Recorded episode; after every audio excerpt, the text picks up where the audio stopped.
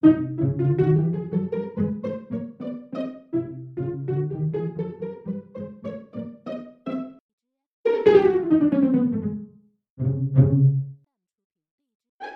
家好，欢迎收看泛亚世博直播间。今天来到我们现场的是中华珠宝协会理事长马永康先生。马老师你好，你好，你好，呃，欢迎来到泛亚世博直播间。是呃，今年呢是泛亚世博会的第十周年，你们参加了几届呢？我们中华保协今年算是第八年，第八年啊，它总共今年是十周年嘛，我们算是第八年来参加。呃，有没有印象对你最深的一届呢？呃，往年来了人都比较多，今年是印象最深刻，就是来量很少，客来量非常少对。少。那你觉得这个是问题出现在哪里呢？我想这是大环境，它是全球的，它这个不单单是国内，我们在国外也是这样。它今年的景气都是比较不好，所以我对这个，尤其是我们珠宝行业，它是属于奢侈品嘛，那影响是最大的。是。呃，那咱们中华宝协是带着什么目标来到世博会呢？实际上，中华宝协来参加的目的啊，我的我们的目的，我想是是因为两岸的关系哈，我们是来做交流的，包括每一次我们都会带新的产品啊、新的设计啦、包括一些新的制作的呃这个砍箱的这些技术啦，来跟当地的业界、跟当地的这些专家们做交流，这是最大的目的。是。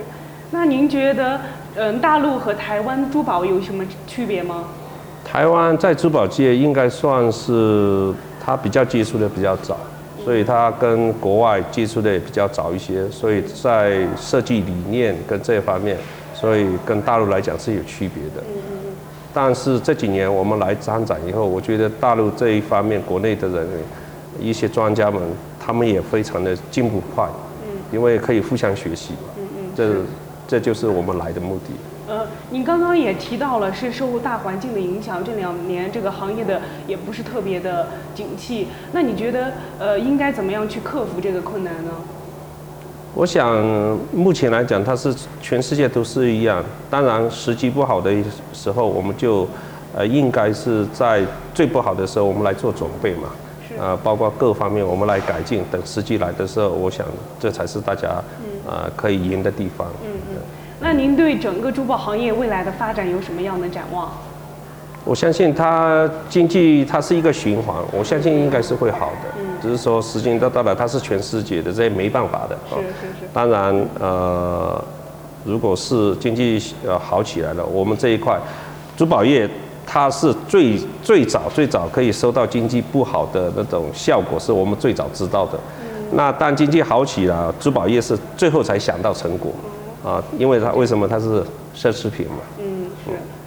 呃，明年还会接着来世博会吗？呃，应该会，应该会。应该会。哦那您您的顾您的应该顾虑的是什么呢？啊、环境大环境现在没有人可以判断明年经济是怎么样，但是这个呃，身为中华宝协，我们的想法是两岸交流这个工作，我们还是要做好。嗯嗯。啊，我们一直以来在像世博会，我们都非常支持它的石产业。嗯。那在学术界，我们也非常支持当地的做学术交流。是。包括我们把一些鉴定的知识啦，呃，机器设备啦，我们带过来，跟这里的学学生们、学校还有教授们，呃，共同探讨、共同研究，这是我们做交流的。当然，呃，我们也非常支持这个呃世博会这一块啊，市场业。那我们也非常支持文化的交流、学术的交流。是。当然，中华宝协一直以来都是支持两岸和平的发展嘛，这是我们的责任也是义务嘛，所以把这一块要做好。呃，那您觉得呃世博会的举办对整个行业的发展有什么样重要的意义？它就是把一些很重要的，刚刚我讲的设计啦，各方面呢，把所有的东西带来这里，给大家互相交流、互相学习。这是我相信主办单位办世博会的目的也是在这里。那请您送出几句对世博会祝福的话。啊，是我相信未来世博会会越做越好，我们也希望它呃茁壮更成长。那在这个行业里面，在呃尤其是昆明来讲，希望它做成一个国际式的这种呃产业。那我们也这个是我们的期盼，也是希望它这样子。啊，这是未来的，我们也是来参加的目的也是在这里啊。好的，谢谢您的支持，谢谢。好的，今天的泛亚世博直播间到此结束了，我们下期再见。